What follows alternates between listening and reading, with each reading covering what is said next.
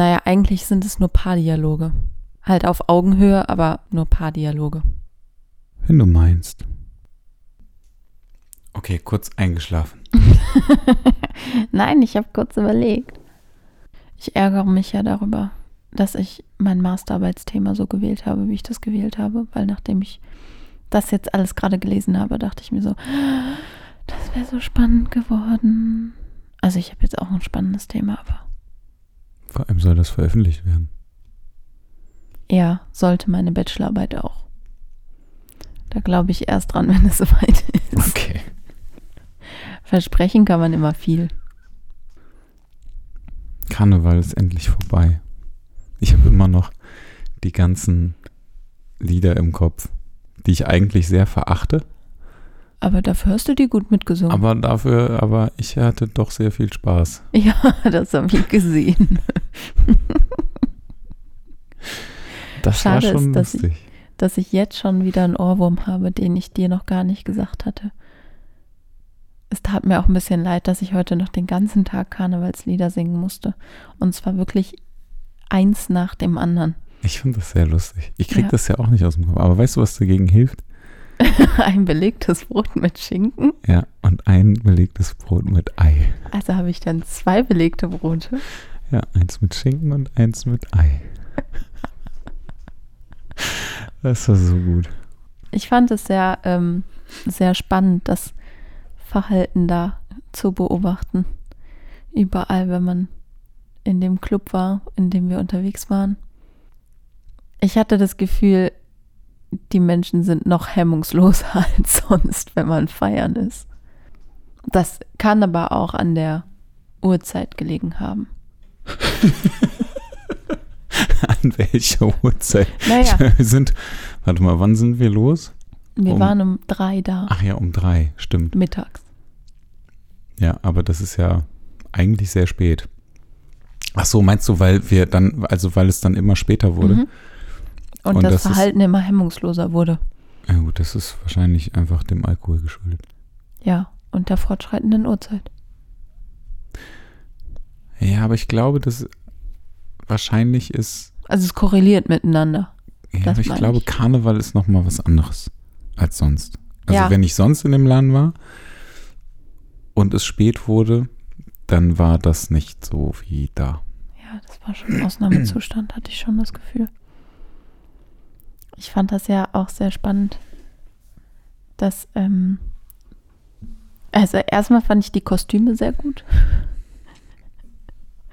Ja, und ähm, ich fand das irgendwie spannend zu beobachten, wie so Mann-Frau-Beziehungen da funktioniert haben. Nämlich relativ plump manchmal. Ich, war ja, ich bin ja selber eine Frau, musste das selber ja manchmal miterleben. Das weiß ich, habe ich nicht mitbekommen. Nee, das weiß ich. Du warst mit Sambuka-Trinken beschäftigt. Aber manchmal war das so, hey, du siehst voll gut aus. Aber warum? Nee, Echt jetzt? ja, das ist zweimal passiert. Das hast du mir nicht erzählt. Nee? Ach Mann. Oh, oh Mann. Ich habe Nein gesagt. Okay. Aus vielen Gründen. Grund Nummer eins, der Typ war total besoffen. Richtig. Grund Guck Nummer zwei, der Typ war total besoffen. Der Typ war richtig alt. Was heißt das denn? Also älter als du, glaube ich. Echt? Zumindest sah er älter aus. Welcher war du. das denn? Den hast du, glaube ich, nicht gesehen, aber der Ach so. gehörte zu dieser Bowling-Mannschaft. Oh. okay. Aber die hatten ja ihre Frauen dabei, Genau. die bezahlten. Ihre Frauen. das war, Das war auch sehr lustig. das war sehr witzig, ja. Und die waren auch, die waren mit uns da und die waren noch länger da als wir. Die sind, sind mit nach uns uns ge- gekommen. nee, die ja, aber eine Stunde nur. Ja, aber die waren auf jeden Fall voller als, Ja, gut, das war nicht so schwer. ja, als du, okay, aber als auch als ich. Ja. Auf jeden Fall, das fand ich sehr interessant, wie das, wie das da alles gelaufen ist und wie wenig Hemmungen ähm, an Karneval da gewesen sind. als ich noch in Köln gelebt habe, habe ich Paare kennengelernt, die gesagt haben, hey, an Karneval ist einfach alles erlaubt und danach geht es weiter wie gehabt. Das fand ich spannend. Ich frage mich auch. Und haben die darüber geredet oder nicht? Das weiß ich nicht, glaube nicht. Also damals hat mich das noch nicht so sehr interessiert, dass ich mir Paarbeziehungen genauer angeguckt habe oder so. Ist ja auch schon wieder ein paar Jahre her. Aber ich finde das trotzdem, also ich finde das mutig, diese Aussage zu treffen. Ich frage mich aber auch, ähm, wenn ich nächste Woche bei ImmoScout reingucke, wie viele Wohnungen aufgelöst werden.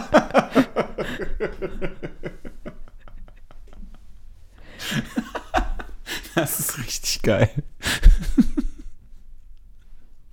Meinst du nicht?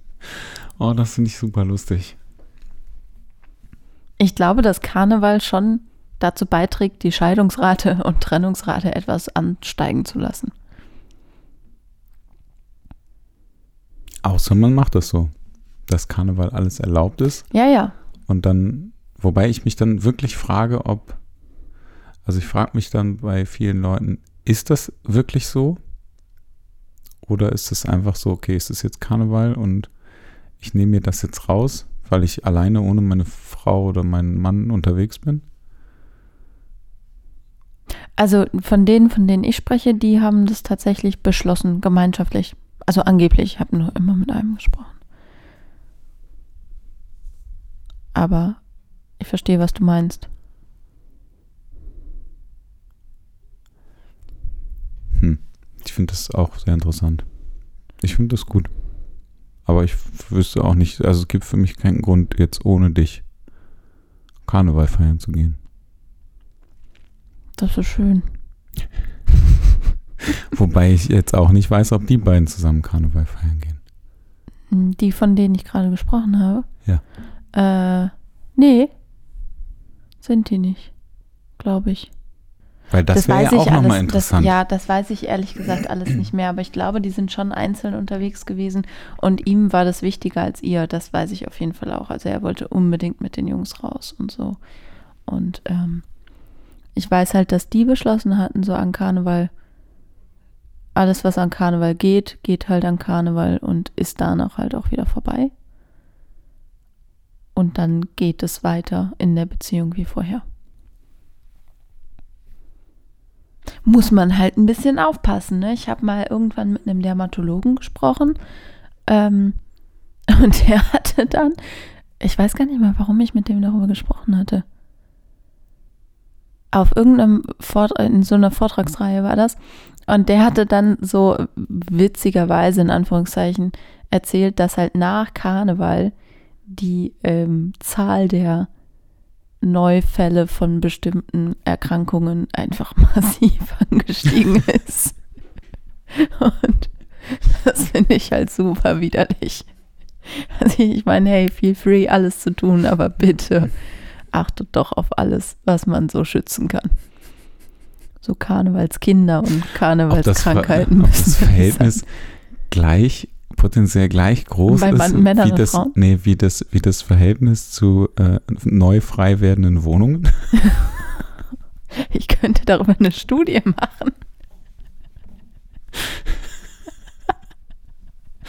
Oh, das wäre richtig lustig. Oh Gott. Nachher hast du so eine Korrelation irgendwie. das finde ich wäre sehr gut. lustig. Wieso, also glaubst, wieso glaubst du, ist das an Karneval okay? Also wieso glaube ich, dass das an Karneval okay ist für andere Menschen? Ja, also wenn, wenn du jetzt mal dieses, dieses Paar dann nimmst, oder irgendein Paar, Also die halt sagen, so an ja. Karneval ist das okay, aber sonst nicht. Und dann frage ich mich natürlich auch, wenn das an Karneval okay ist und er mit seinen Jungs rausgeht, was ist dann, wenn er halt so mit seinen. Jungs rausgeht? Und ist das dann auch okay oder ist das da nicht okay? Und warum ist das da okay und warum ist das da nicht okay? Das Habe ich mich ehrlich gesagt auch schon gefragt. Die, ähm, die beiden, von denen ich gesprochen habe, die sind halt Kölner und schon immer da und da ist Karneval halt unfassbar wichtig. Und die haben sich, glaube ich, sogar an Karneval kennengelernt. Was ich irgendwie als nicht so, also nicht so sinnvoll finde, dann zu sagen, hey, okay, an Karneval geht alles. Und danach geht unsere Beziehung einfach weiter. Also ich weiß nicht, warum es mehr okay ist an Karneval als an allen anderen. Ähm, Events, wo man irgendwie rausgeht und andere Menschen kennenlernt und denen vielleicht im Suff näher kommen kann. Ähm, weil es ja letztendlich kein Unterschied ist, abgesehen davon, dass du ein Kostüm anhast und vielleicht eine andere Rolle einnimmst. Vielleicht hat das was mit Rollen zu tun. Das kann sein wenn du nicht du selbst bist, also weil du verkleidet bist und eigentlich nicht der bist, der du sonst bist und mhm. weil es vielleicht auch so ist, dass du ähm, nicht mehr wieder erkannt wirst oder so. Ja. Das, also weiß ich nicht, das kam mir jetzt gerade, aber natürlich ist, ist es die Frage, ne, was, was passiert in anderen Situationen. Also wenn äh, der jetzt einfach mit, an, mit seinen Jungs sonst rausgeht, wo ist die Grenze, ne? Also ich finde das sehr fließend. Wenn es an Karneval geht, warum sollte das nicht auch an anderen Tagen gehen? Also wenn das ja grundsätzlich in deren Beziehungskonzept so verankert ist, dass es Phasen gibt, wo es erlaubt ist, mit anderen rumzumachen oder sich anderen zu nähern oder wie auch immer man das nennen will. Und da ist ja auch die Frage, wo fängt das an und wo hört es auf? Ähm, dann ist ja die Frage, warum gilt das nicht für alle Events? Also warum ist es so eingeschränkt? Ja, das weiß ich nicht. Also das ja, war ja, ich, habe das, ja, ich habe das ja eben gefragt. Okay. Weil ich, ich das frage mich das wirklich, warum das an Karneval so okay ist und sonst nicht. Ich habe es damals mit, aber ich habe mich damit, wie gesagt, viel zu wenig beschäftigt. Ich habe es damals auf äh, den Karneval tatsächlich geschoben und auf Köln. Weil das halt so heftig in Köln ähm, zelebriert wird als fünfte Jahreszeit, dass, dass vielleicht einfach dieses ähm, Freiheitsgefühl nochmal mehr bestärkt oder so. Vielleicht müssen wir nächstes Jahr nach Köln. okay. Ja, auf gar keinen Fall. Also ich habe das ja zweimal, nee, ich habe 11.11. .11. in Köln einmal mitgemacht. Mhm. Ja. Und einmal noch mit der Uni. Aber da habe ich keinen Alkohol getrunken. Dann bin ich auch nach anderthalb Stunden wieder nach Hause gegangen. Warum? Weil ohne Alkohol hat das nicht gut funktioniert. Aber du hast jetzt auch nichts getrunken. Aber es hat gut funktioniert. Ich weiß es nicht. Ich war draußen, es war kalt, vielleicht lag es daran. Okay, das ist doof. Jetzt waren wir in einem Club, es war cool, es war warm. Manchmal ein bisschen zu warm. Aber das war in dem Fall besser als kalt. Das stimmt. Ja. Und wenn du vor allem die ganze Zeit eigentlich nur irgendwelche Leute einsammeln musst und irgendwelche Leute so, nee, nee, die sind am Aachener Platz, nee, nee, die sind am Rudolfsplatz, okay, lass mit der Bahn zum Rudolfplatz fahren. Nee, jetzt sind die doch irgendwo wieder anders und eigentlich. Okay, das ist sehr anstrengend. Ja.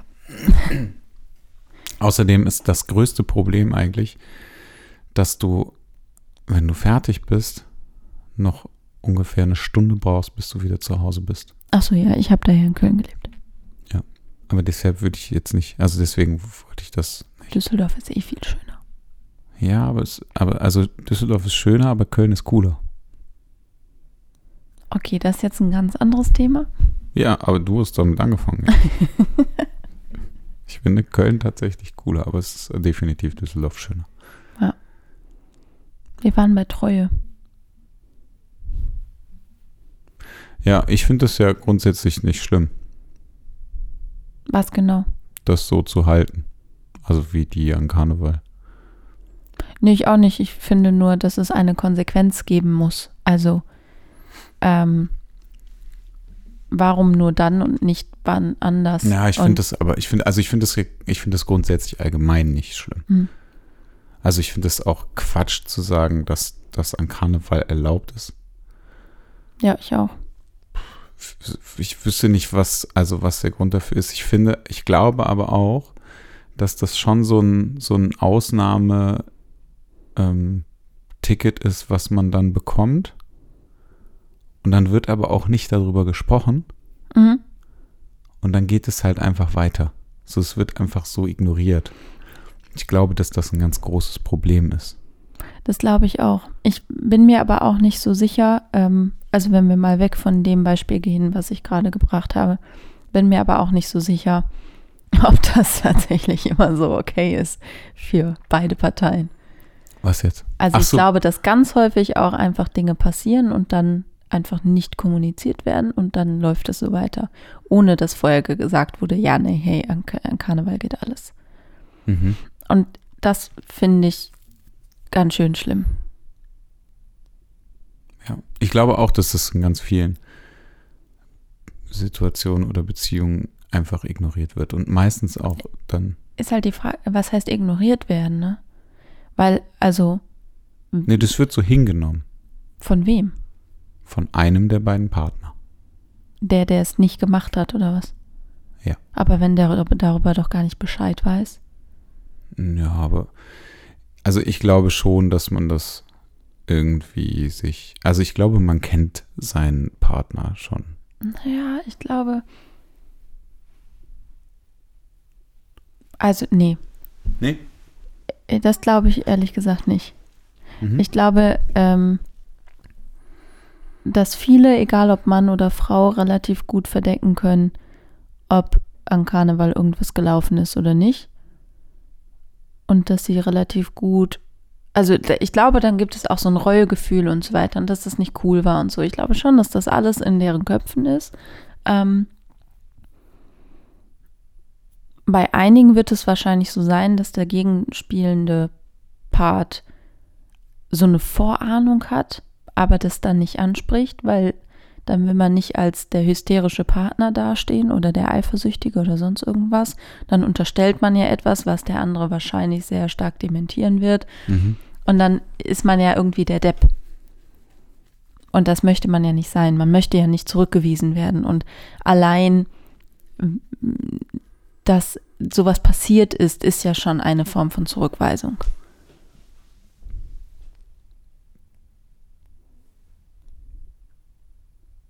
Ja? Ja, wenn das nicht für beide klar kommuniziert ist, dass sowas so, das passieren du. darf. Und der eine macht es einfach und der andere hat vielleicht eine Ahnung oder hat ein Gefühl, weil du hast ja ganz recht, man kennt ja seinen Partner. Und dieses Gefühl wird aber abgelehnt von dem, der es gemacht hat, weil der sich natürlich auch irgendwie schuldig fühlt und seine Beziehung in Gefahr sieht und ja auch seinen Partner irgendwie kennt. Ich spreche übrigens die ganze Zeit von Partner und zwar auf beiden Seiten, weil ich das nicht irgendwie geschlechterkonform halten möchte. Weil beide Paar, also beide Geschlechter können das ja ganz gut. Ähm ich glaube, dann ist ja schon, also dann ist ja die erste Form der Ablehnung, dass es überhaupt abgestritten wird und die zweite Form der Ablehnung ist ja, dass das überhaupt passiert ist, weil das würde ja in der Konsequenz bedeuten, dass man nicht ausreicht.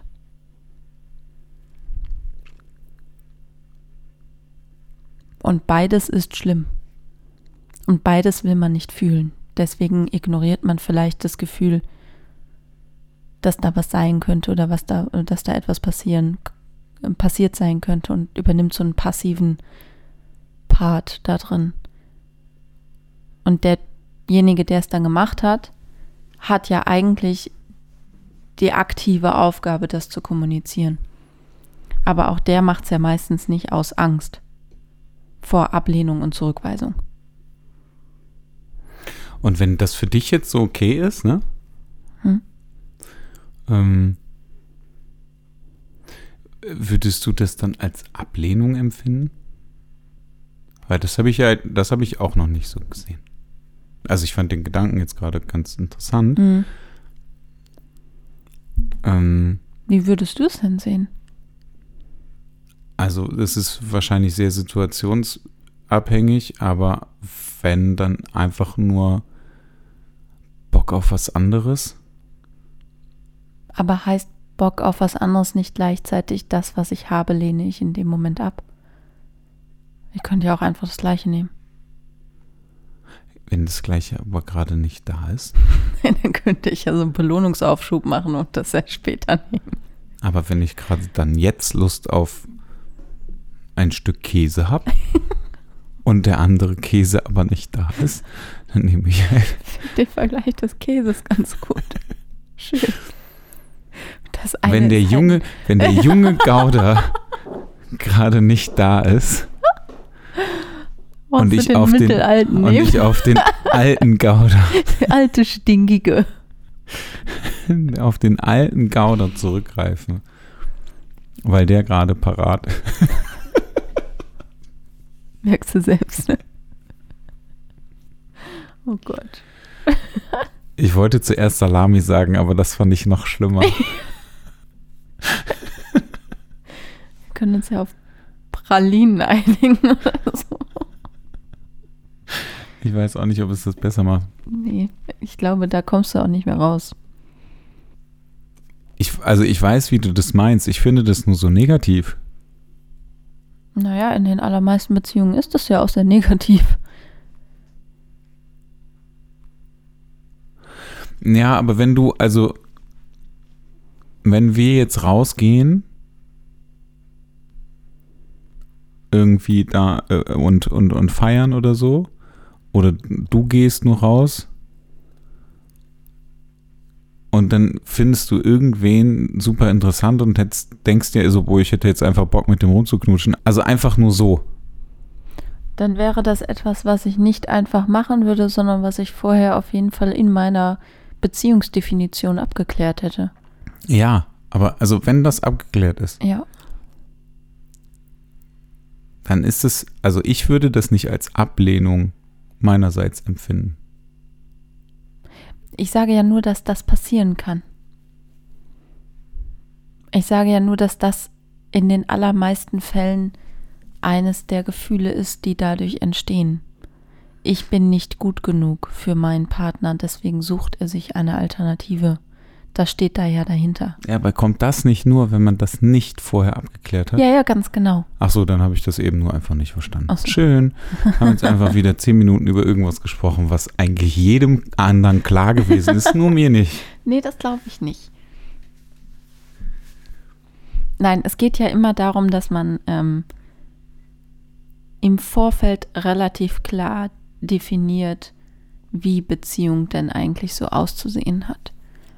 Und ich meine, das macht man ja auch am Anfang einer Beziehung. Man klärt so die Grundpfeiler ab, was einem wichtig ist. Und wenn es einigermaßen kompatibel ist, dann passt es irgendwie.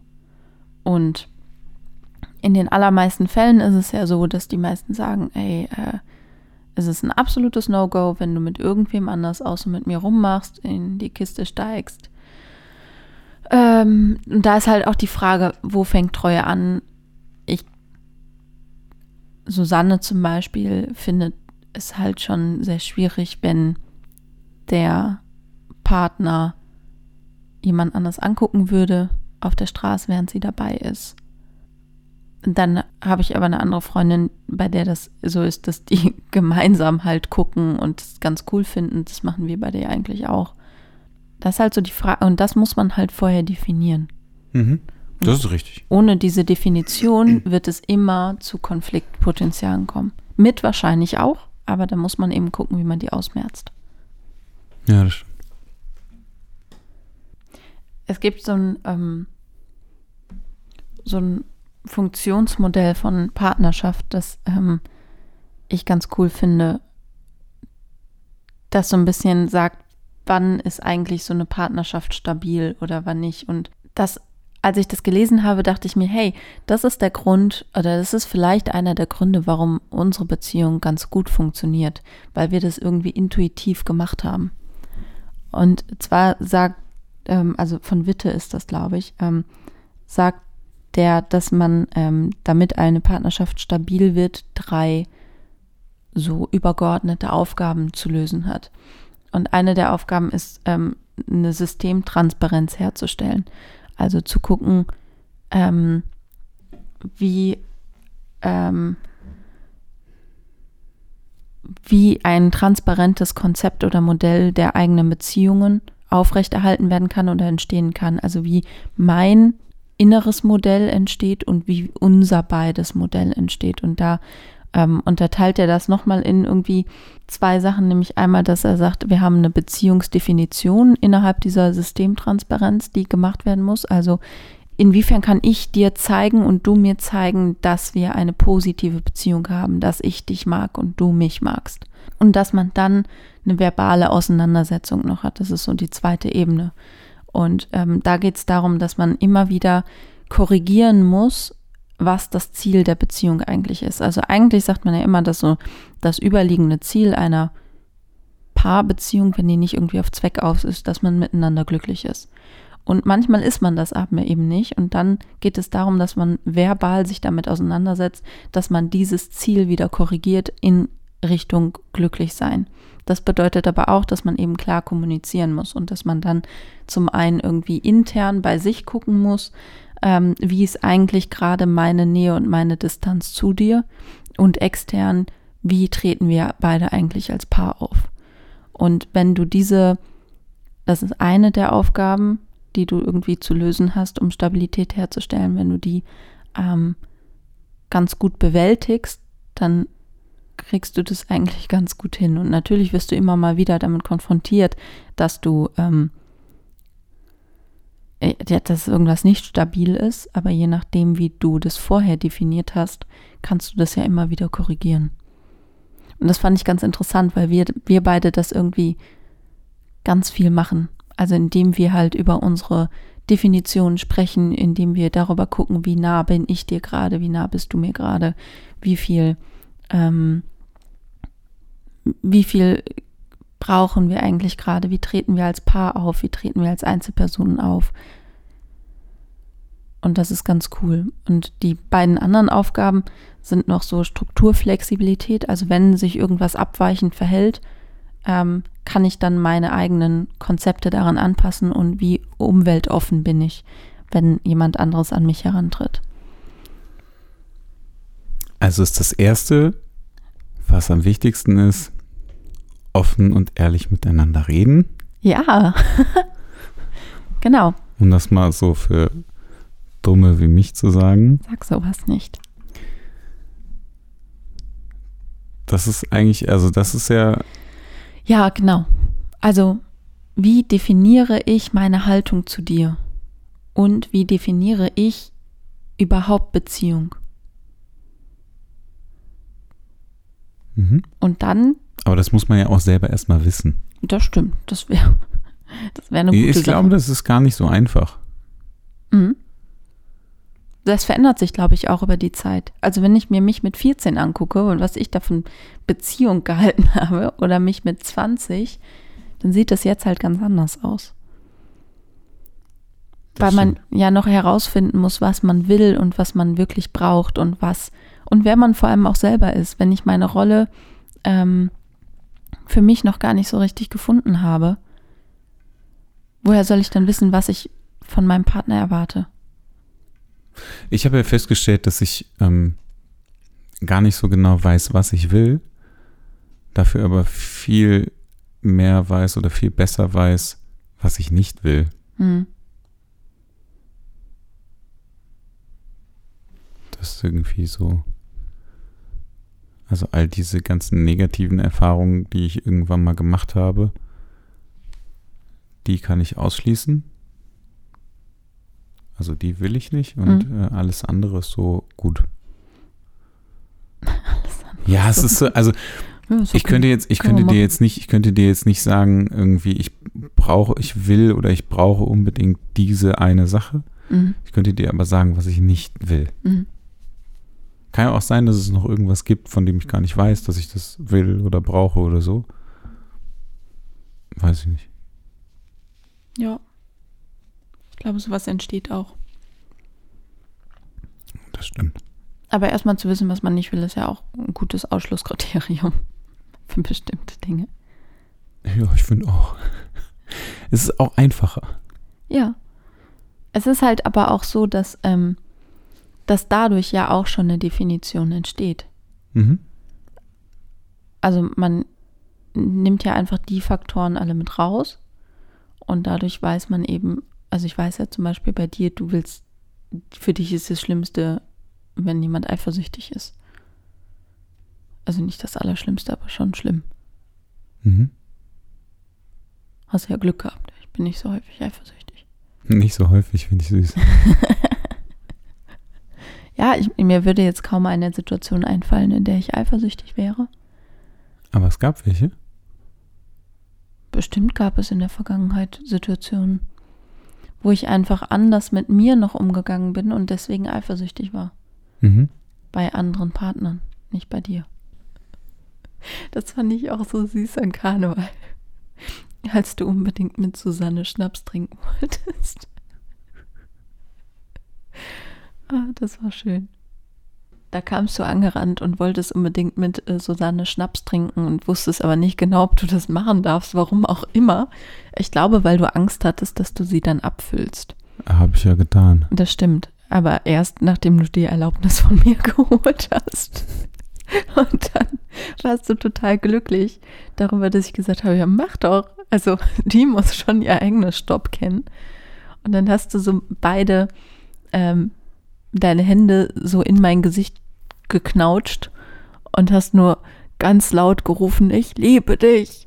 Und dann hast du dich nochmal umgedreht, ganz doll, und hast Susanne an der Hand gegriffen und bist dann mit ihr zur Theke gerannt und hast, glaube ich, drei Sambuka mit ihr hintereinander getrunken.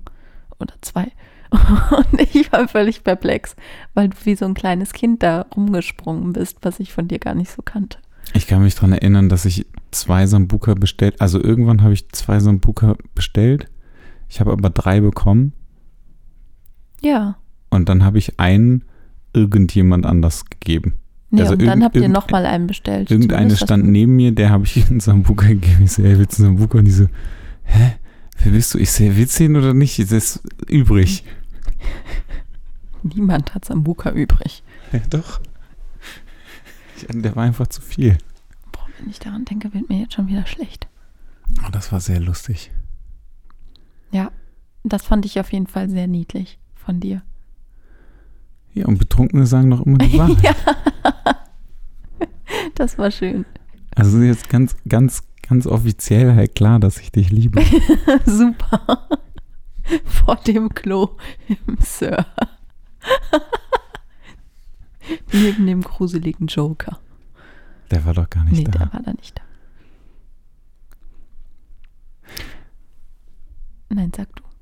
Du wolltest etwas. Nein, sag du. Nein. Nein, sag du. Ich weiß nicht mehr, was ich sagen wollte. Jedenfalls, ähm,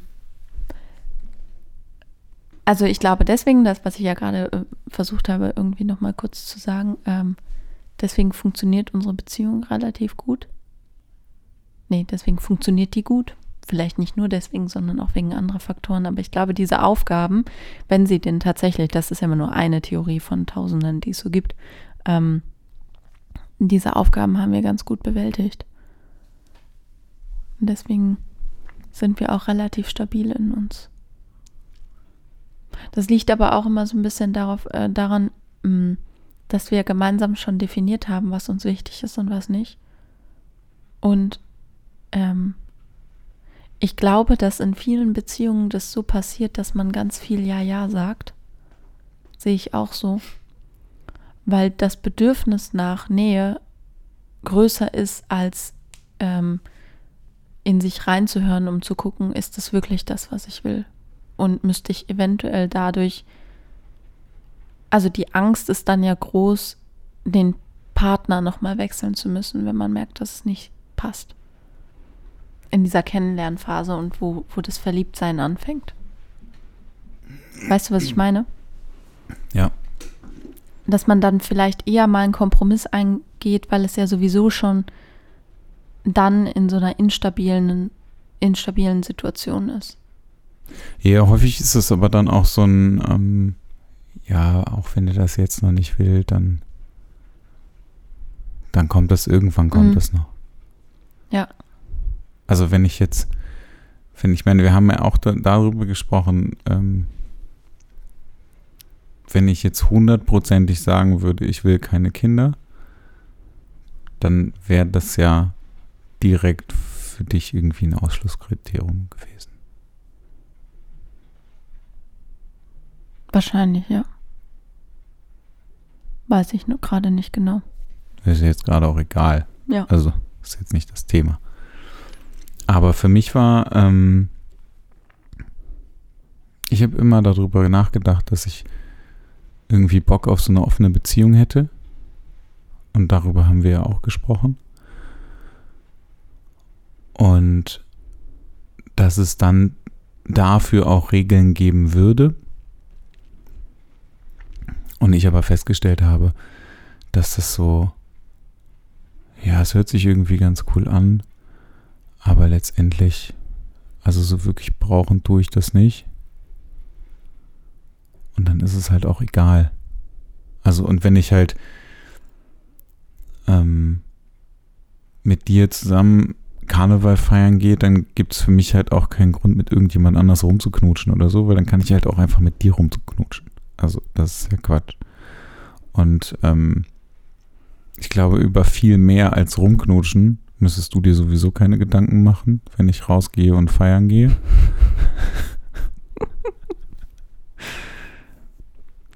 Nachdem ich dich erlebt habe, mache ich mir das auch gar nicht. Was jetzt, dass, dass da mehr als rumknutschen passieren könnte oder Ja. dass da überhaupt irgendwas passieren kann? Beides. Was soll das denn heißen? Nichts. nichts. Oh, das will ich jetzt aber wissen. Ach, du warst einfach sehr glücklich mit dir selber. Nee, das klingt irgendwie ganz komisch, aber das warst du. Du hast dich so sehr gefreut, das war so schön. Und dann war das wichtigste Ziel, eine Pizza zu bekommen. Also ich mache ich mach mir sowieso keine Sorgen. Nee. Also zu Recht. Ich, aber das war, das ist halt, also ich finde das aber schon wichtig und ich finde, also dadurch, dass ich Eifersucht halt schon sehr extrem erlebt habe und ähm, da gibt's, also die Eifersucht ist ja immer die eine Sache, wenn man aber in sich selber eifersüchtig ist und das nicht unbedingt nach außen trägt und das mit sich selber ausmacht, dann ist das die eine Sache, wenn das aber irgendwie in so ein Extrem umschlägt, was ich halt erlebt habe, dann ähm, finde ich das halt nicht geil. Und deswegen war das, ist das halt für mich irgendwie super wichtig gewesen. Und deswegen ist dann halt auch so dieses Abklären, wie, was hältst du denn von einer offenen Beziehung, ähm, auch für mich dann wichtig gewesen. Also, Mhm. weil man ja auch einfach sofort feststellt, so wenn die sagt, wow, okay, nee, auf gar keinen Fall. Und ähm, dann wäre das halt nichts für mich. Ich hatte mal ähm, irgendwie mit mit einer geschrieben, ich glaube, das lief auch über Tinder oder so. Ähm, und dann ging es so irgendwie so um Beruf, bla. Und dann habe ich irgendwie gesagt, ja, ich mache das und das und ich fotografiere auch. Und dann hat sie gesagt, ach, was fotografierst du denn? Und dann habe ich immer, also ich habe eigentlich immer relativ schnell gesagt, dass ich ähm, relativ leicht bekleidete junge Damen fotografiere. Schön formuliert. Ja, oder? Ja. Also es stimmt ja noch nicht mal wirklich. Also es ist ja, Hm. naja, aber also der, der Großteil ist auf jeden Fall nicht, oder? Ich weiß es nicht. Ist auch egal. Ähm, jedenfalls kann es halt sein, dass ich halt Unterwäsche shoote oder dass ich halt äh, Nudes shoote. Und es war halt für sie sofort klar, dass sie nicht damit klarkommt. Und dann war das, also es war halt so, Aber das ist auch sorry. in Ordnung. nee, ja, natürlich ist das in Ordnung, aber das ist, ich finde das halt super wichtig. Mhm. Und ich finde das aber auch super wichtig, das direkt von Anfang an zu kommunizieren. Ja. Aber ich finde es auch genauso wichtig zu sagen, hey, nee, das ist etwas, was für mich einfach irgendwie nicht geht. Ja. Oder wo ich einfach nicht mit klarkomme. Weil das ja auch für dich bedeutet, du musst es dann gar nicht so weit kommen lassen.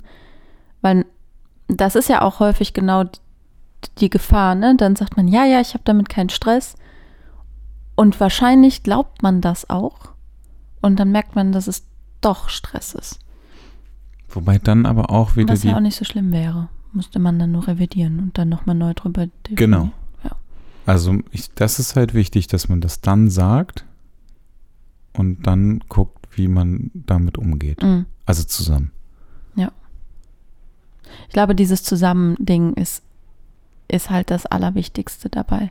Zu sagen, hey, wir beide als Team gehen den Konflikt, der gerade in dir ist oder der gerade in uns ist, an und wir betrachten den vielleicht sogar mal mit einem Schritt zurück und gucken, wie wir das gemeinsam lösen können. Damit nicht so, ähm, damit nicht solche negativ kommunikativen Stile entstehen. Es gibt so, nach Gottman gibt es so ähm, Kommunikationsstile, heißt das so? Ist das ein Stil? Ich weiß es nicht. Auf jeden Fall, der hat so eine Regel aufgestellt, ähm, dass die Kommunikation immer in einem 5 zu 1 Verhältnis da sein muss. Also, dass man fünf positive Sachen sagen muss, ähm, die im Verhältnis zu einem negativen stehen. Und dass das halt dadurch, dass man ja auch. Hast du gerade gezählt? Oder nee, ich hab, ich, mir sind gerade so super bescheuerte Sachen eingefallen. Das ist aber das ist einfach nur Quatsch. Auf jeden Fall, dass dadurch, jetzt habe ich meinen Faden verloren, Manu.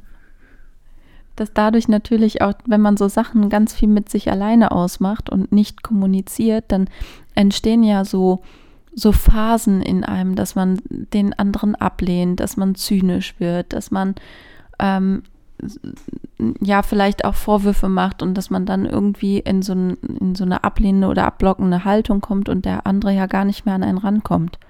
Und das soll ja tunlichst vermieden werden.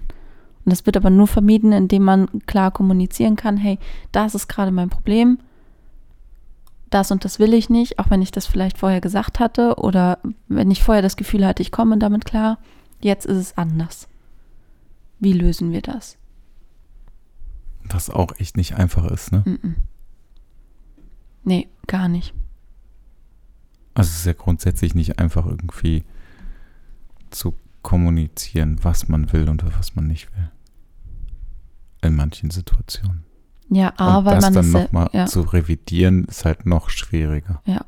A, weil man es ganz häufig selber gar nicht genau weiß und den Zugang zu sich da gar nicht so richtig hat.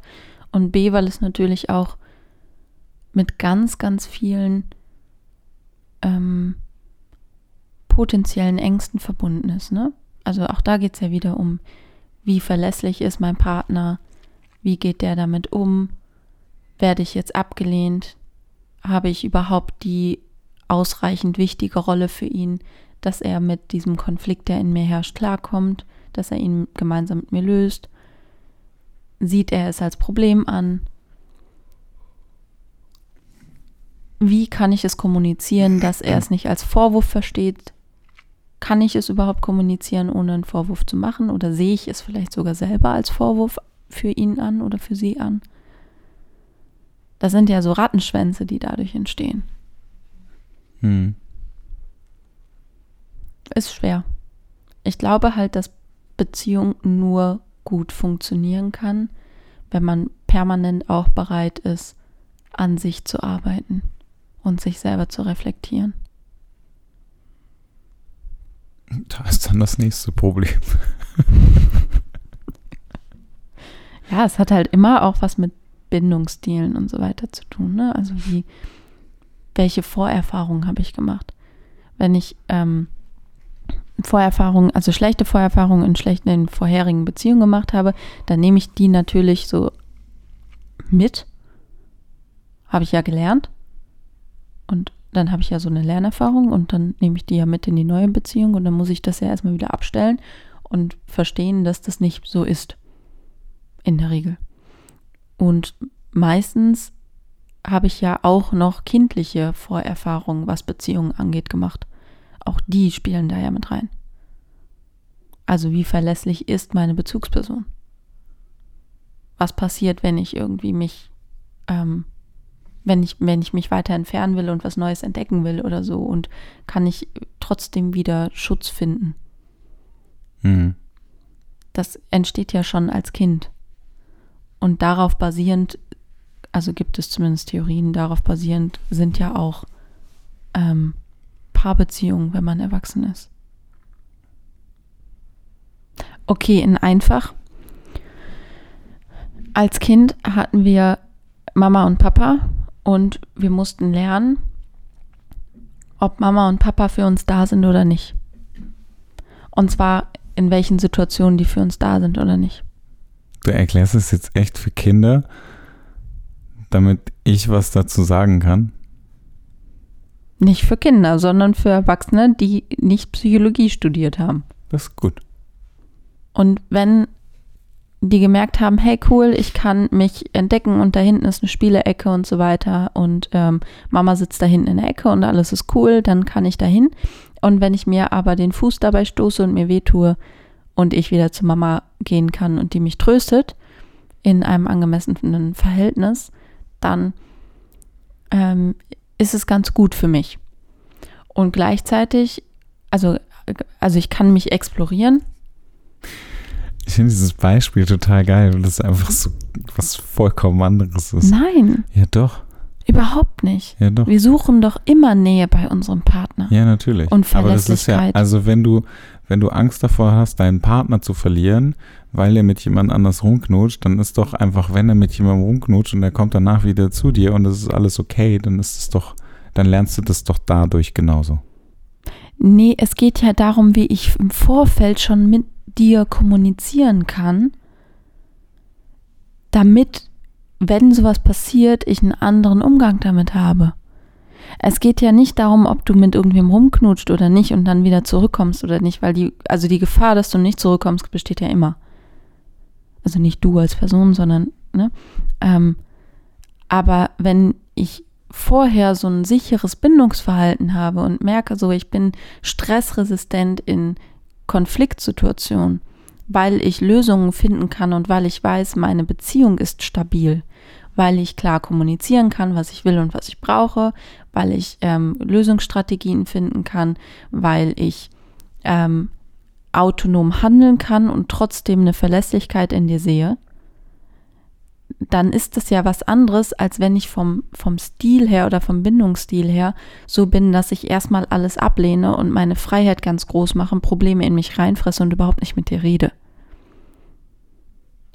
Dann könntest du auch wahrscheinlich mit irgendwem rumknutschen oder so, aber dann würde ich dich wahrscheinlich verlassen. Oder es wäre mir scheißegal, dann würde ich dir aber das, also würde ich dir signalisieren, dass du mir scheißegal bist. Das ist auch keine gute Basis für eine Beziehung. Es geht ja immer um Nähe. Wir brauchen auch im Erwachsenenalter einen sicheren Hafen und wollen ankommen in der Regel. Mhm. Und das ist auch so eine, so eine Grundannahme, dass das erstmal ein gesundes Verhalten ist, dass wir irgendwo ankommen wollen und dass wir uns auf jemanden verlassen wollen. Und das basiert aber, also es gibt Theorien, die basieren darauf, zu sagen, hey, das ist ja schon in der Kindheit vorgeprägt. Da entsteht das, wie ich mich auch hinterher in Erwachsenenbeziehungen verhalten kann. Jedenfalls glaube ich, dass ähm, je nachdem, welche Vorerfahrungen wir schon gemacht haben, egal in welcher Altersspanne, dass uns das natürlich immer in der Beziehung, die wir jetzt führen, prägt. Und dass dann, und dann komme ich wieder darauf, ähm, wie wichtig Kommunikation ist, dass dann natürlich geguckt werden muss, wie kommuniziere ich auch meine vorherigen Wunden, die ich vielleicht habe oder Verletzungen, die ich habe, so angemessen, dass mein Partner ähm, die versteht und ähm, sie nicht als Vorwurf erlebt und dass er seine ebenfalls kommunizieren kann und dass man dann gemeinsam eben ähm, einen Plan entwickelt, zu wachsen und zu heilen, vielleicht auch ein Stück weit. Also korrigierende Erfahrungen zu machen.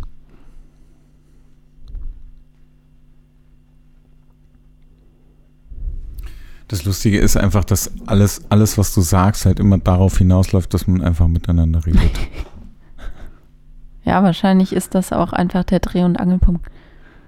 Ich weiß nicht, mein Papa zum Beispiel hat irgendwann mal gesagt, meine Eltern sind ja jetzt 48 Jahre verheiratet oder so. Also schon echt, echt lange.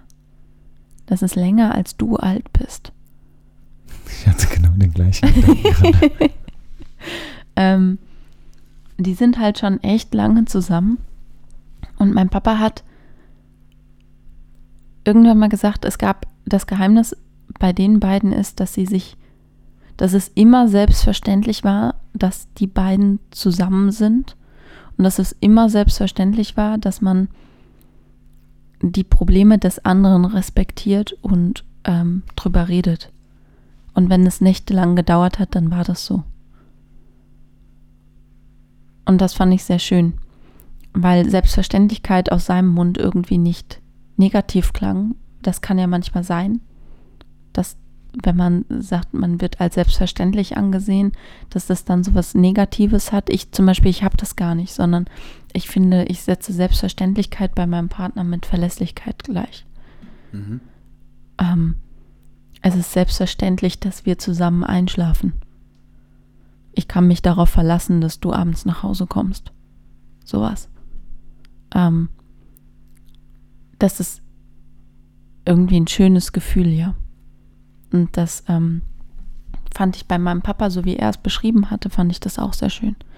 Aber auch die, und das erlebe ich ja auch bei ganz vielen Klienten von mir, die ja schon sehr, sehr alt sind und sehr, sehr lange Jahre schon verheiratet sind, die sagen das ebenfalls, dass Kommunikation immer der Schlüssel ist. Und natürlich kann Kommunikation immer mal schiefgehen und vor allem dann, wenn wir in so einer Zeit, wie wir jetzt leben, wo irgendwie ich das Gefühl habe, dass Polygamie und wenn auch nur einseitig gelebt, immer mehr wird.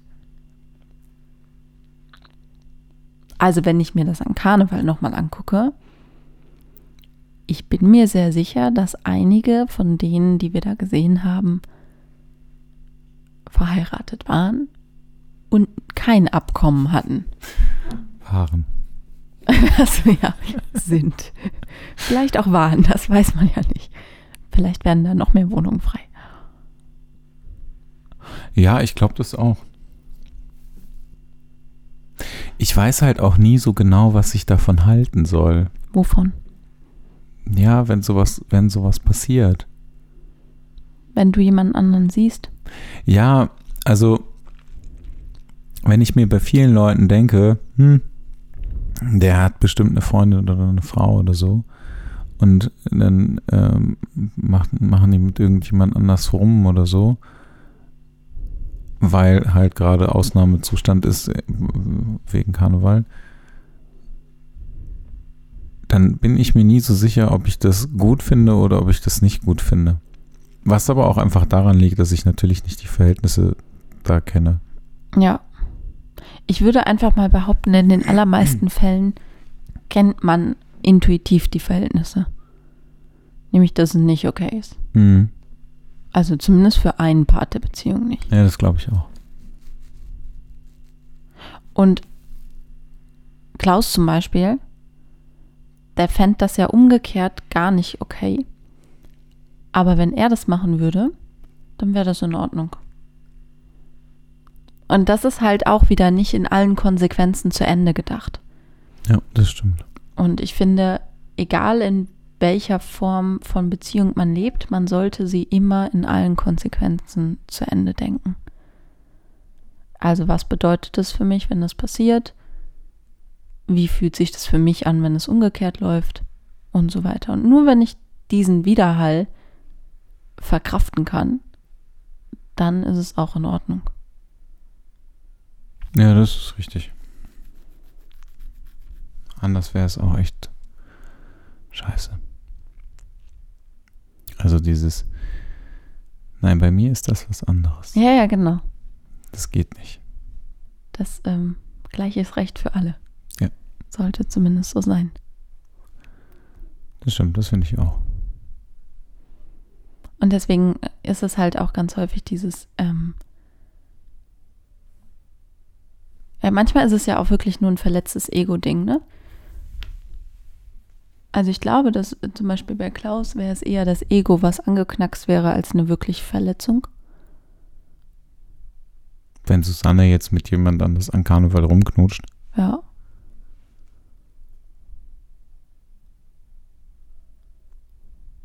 Ja. Aber ich bin mir eben auch nicht sicher, weil es da natürlich auch wieder um diese primären und sekundären Empfehlungen Ja, aber geht. das kann natürlich, natürlich ähm, ist der Ego schon ein ganz großer Bestandteil. Aber da, also ja gut, das ist natürlich sehr typabhängig. Ich glaube aber, dass das bei, bei Männern ist das, glaube ich, schon eher Ego als Mm, Und bei Frauen geht es eher um Ablehnung. Ja. Weil Frauen auch emotionsfokussierter sind als Männer. Wobei ich das, also das mit der Ab, ich finde das, äh, das finde ich echt immer noch total. Was denn? Ja, das mit der Ablehnung. Da, Ich würde das ja überhaupt, ich, also bis du das jetzt gesagt hast, habe ich da überhaupt noch gar nicht drüber nachgedacht, dass das ja das Gefühl sein könnte, was dahinter steckt, wenn man das nicht gut findet. Also wahrscheinlich um Ablehnung geht. stehen da auch noch andere Gefühle hinter. Ja, ne? mit Sicherheit. Aber dass das überhaupt, also dass das überhaupt dazu kommt, das, äh, Also da steht wahrscheinlich auch noch so ein Gefühl von, ähm, ah, ich finde keinen Überbegriff, aber so, hey, was bildet der sich eigentlich ein? Ähm, also er hat ja mich, ich bin ja wohl gut genug. Also Zorn, Wut, Enttäuschung vielleicht auch, weil es ja auch eine Form von, von vielleicht so ein bisschen Machtmissbrauch ist. Wir haben ja auch in Beziehungen immer so Machtverhältnisse. Enttäuschung, weil man irgendwie was anderes von seinem Partner erwartet hätte. Das spielt ja auch alles damit rein. ja. Aber also wie gesagt, ab, an Ablehnung hätte ich jetzt, würde ich im ersten, also aber das liegt Aber halt, woran würdest du als allererstes denken? wenn du das machen würdest, Nee, wenn, ja.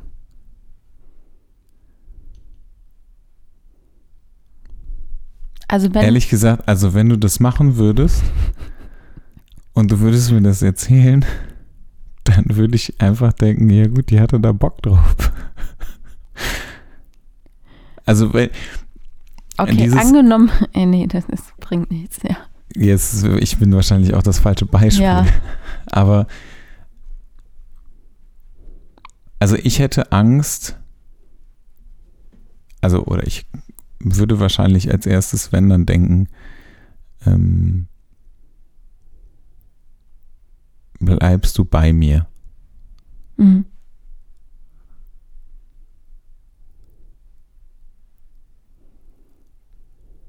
Und das, Also wie stabil ist die Beziehung? ja, aber das wäre für mich nicht der erste, also der erste Gedanke wäre ja nicht, lehnt sie mich ab, Mhm. ähm, sondern hat sie jetzt jemand Besseres gefunden? Ist das das Gleiche? Ich musste jetzt gerade an Annäherung und Vermeidung denken, aber das hat, glaube ich, in dem Kontext gar nichts damit zu tun. Also, wenn ist jemand anderes besser als ich, bedeutet ja, bin ich gut genug. Ja. Aber also ich finde Ja. halt, ich bin ich gut genug, ist halt also für mich falsch ausgedrückt Mhm. dann. Weil Sondern- deine Baseline irgendwie ist, ich bin schon gut, so wie ich bin, aber vielleicht ist da jemand, der besser ja, ist. also vielleicht ist er ja besser und bleibt sie jetzt bei mir oder Mhm. halt nicht. So, also ich, also das wäre halt wahrscheinlich eher der Gedanke als sie lehnt mich ab und deswegen knutscht sie mit jemand anders rum. Ja, ich glaube, da sind die Grenzen ziemlich. Ne, also ich habe ja nur eins rausgepickt. Ne, das, ich glaube, wenn wir jetzt 100 Frauen fragen würden, was sie empfinden würden, dann wäre, dann könnte man das so auf so vier oder fünf Grundgefühle runterbrechen. Also sowas wie, bin ich gut genug? Ist niemand anderes besser als ich. Ich werde abgelehnt. Was für ein Penner. Also, so in eine, in eine Reihe. Aber ähm, ich glaube, dass da immer wie, wieder was anderes rauskommt. Aber da geht es natürlich auch darum, was für ein Typ bin ich, was für einen Bindungsstil habe ich, was für ein Persönlichkeitstyp bin ich, welche Überzeugungen von Beziehungen habe ich und so weiter. Für mich ist diese Ablehnung einfach, also für mich ist das aktiv. Das ist, glaube ich, das Problem, was ich damit habe. Von dem Part, der es macht. Ja. Also, also dass ich auf jemanden zugehe und er mich dann ablehnt. Weil in dem Moment ist es ja total passiv. Also, wenn du, wenn ich, wenn ich einen, einen Partner habe, mhm.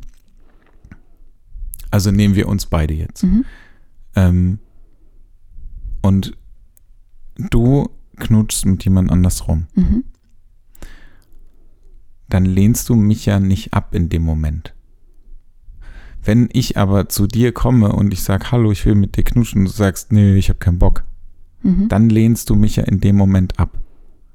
Das ist das Problem, was ich habe ja, mit, diesem mhm. Ablehn mit dieser Ablehnung. Ja. Also es ist ja kein. Ich, ich verstehe, ja, was du meinst. Ne, ja. Das eine ist irgendwie aktive Ablehnung, das andere wäre ja so eine passive. Vielleicht ist Ablehnung auch das falsche Wort. Was ich aber eigentlich meinte ist. Gott, muss ich jetzt überall ein anderes, überall über Ablehnung muss ich jetzt ein anderes Wort schneiden. Welches denn? Nein, musst du nicht. War das geht ja. Aber es, also, was ich meinte, ist ja, also, mir kann keiner erzählen, glaube ich einfach nicht. Doch. glaube ich einfach nicht, dass wenn irgendjemand in so einem Club besoffen mit jemandem rumknutscht, dass der nicht eine Sekunde daran gedacht hat, hey, ich habe hier eine Frau zu Hause das, das kann ich mir nicht vorstellen, dass das komplett ausgeblendet ist. Also ich glaube, dass wenn du Karneval mit jemand anders rumknutschst, dass du dann an wahrscheinlich gar nichts mehr denkst. Hm. Weil du total voll bist. Aber, also ein anderes Beispiel. Ähm, wenn du eine offene Beziehung hast mhm. und das so lebst, dann musst du das ja auch ausschalten können. Ja, aber Ablehnung war ja nur in dem Fall, wenn du das nicht machst. Theoretischen, oder? ja, genau, so, in dem okay. theoretischen Fall, wenn du das einfach machst, ohne zu kommunizieren, dass das okay ist oder nicht okay ist. Aber, wie, aber würde das nicht trotzdem da theoretisch drüber stehen oder geht es nur um das Gefühl, was du dann hast, weil ja, es geht doch, glaube ich, nur, also, also wenn das, wenn das vernünftig, wenn das, so. wenn das vernünftig kommuniziert ist, dann entsteht halt gar nicht erst dieses Gefühl von Ablehnung, meinst du? Wahrscheinlich wird es doch irgendwann, also es kann ja immer mal entstehen und es kann ja immer, also man ist ja nicht gefeit davor, was mit, was mit den Gefühlen passiert. Aber ich glaube, dann äh, könnte, also dann ist die Gefahr geringer, dass sowas entstehen könnte, ja. Mhm weil dann ja transparent ist, was geht und was nicht geht und weil man dann ja Regeln hat und weil man vorher definiert hat, wie man zueinander steht und was wichtig ist. Und wenn das aber alles nicht der Fall ist, dann ist doch, dann, dann spinnt man sich ja in seinem eigenen Kopf was zurecht, weil der andere ja gar nicht redet. Also muss man sich ja aus seinen eigenen Arbeitsmodellen, die man so im Kopf hat oder Beziehungsmodellen, die man so im Kopf hat, was bauen. Das vielleicht gar nicht abgestimmt ist mit dem, was in deinem Kopf ist. Hm. Aber wenn man nicht darüber redet, wie soll das jemals abgeglichen werden? Dann kann ich ja nur aus meinen eigenen Erfahrungen greifen und aus meinem eigenen, ähm, aus meinem eigenen Potpourri an Gefühlen, die ich so in mir rumtrage. Ja. Ich habe dir mal von Susanne erzählt, ähm, die ich irgendwie, also mehr oder weniger schon kannte und wir uns dann irgendwie so ein paar Mal getroffen haben, ähm, die mir dann irgendwann gesagt hat, dass, äh, dass ihr Freund und sie sich getrennt haben vor einem Monat oder zwei oder drei oder so, was auch immer. Ähm, und ich dachte, ah, okay, jetzt, ich verstehe jetzt, ähm, wie diese, diese Kommunikation überhaupt irgendwie jetzt zustande gekommen ist. Und dann hat sie mir, also sie hat mir irgendwann noch erzählt, ich glaube, sie waren zwei oder drei Jahre zusammen oder sowas, ich bin mir nicht mehr ganz sicher. Und erzählte mir dann aber, dass sie seit fünf Jahren verheiratet ist. Und ich dachte so, oh mein Gott, warte mal. Was? Also ich habe es überhaupt nicht gecheckt am Anfang. Achso, ich musste jetzt gerade auch selber überlegen, aber jetzt habe ich es auch ja, gecheckt. Sie ja. war, ähm, also sie ist mit dem einen verheiratet und hatte aber parallel noch eine Beziehung. Also zwei Beziehungen. Mhm. Und Hui. ich und ich dachte so, okay, offene Beziehung hin oder her. Also, dass du dich mit jemandem triffst und dass du vielleicht irgendwie eine Affäre nebenher hast, wo aber halt auch sonst nicht viel irgendwie passiert, außer dass man sich irgendwie mal trifft, einmal im Monat oder was weiß ich, was, keine Ahnung. Mhm. Und dann ist auch wieder gut.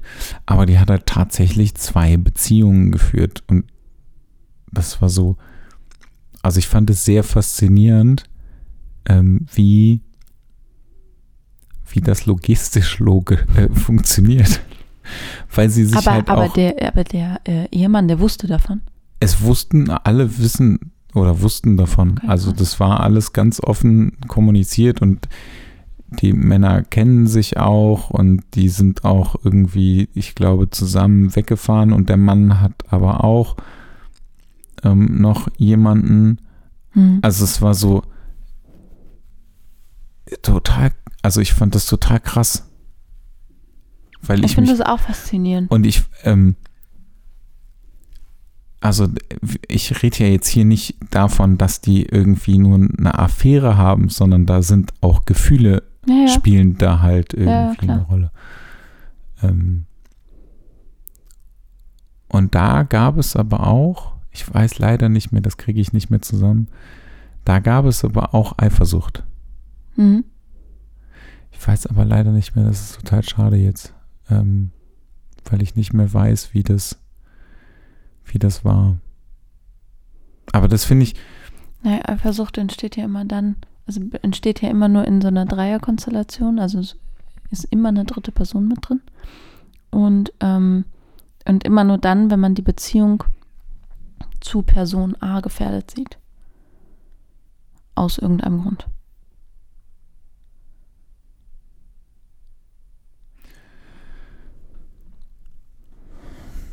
Aber ist ein anderes Thema. Also Eifersucht ist ein anderes Thema, glaube ich. ja, aber es funktionierte auf jeden Fall. Krass. Das finde ich auch sehr faszinierend. Die, diese Beziehung, die dann beendet wurde, funktionierte aus anderen Gründen nicht schon, mehr Schon. irgendwann. Ja. Aber es hat funktioniert. Und anscheinend ja auch über einen längeren Zeitraum. Ja. Krass. Finde Das ich finde ich super wirklich abgefahren. faszinierend. Ich, ich finde es auch super Das wäre abgefahren. aber nichts für mich. Das wäre auch nicht für mich, weil mir wäre das auch viel zu anstrengend. weil ich nur dich liebe und niemand anderen möchte. Wenn du meinst.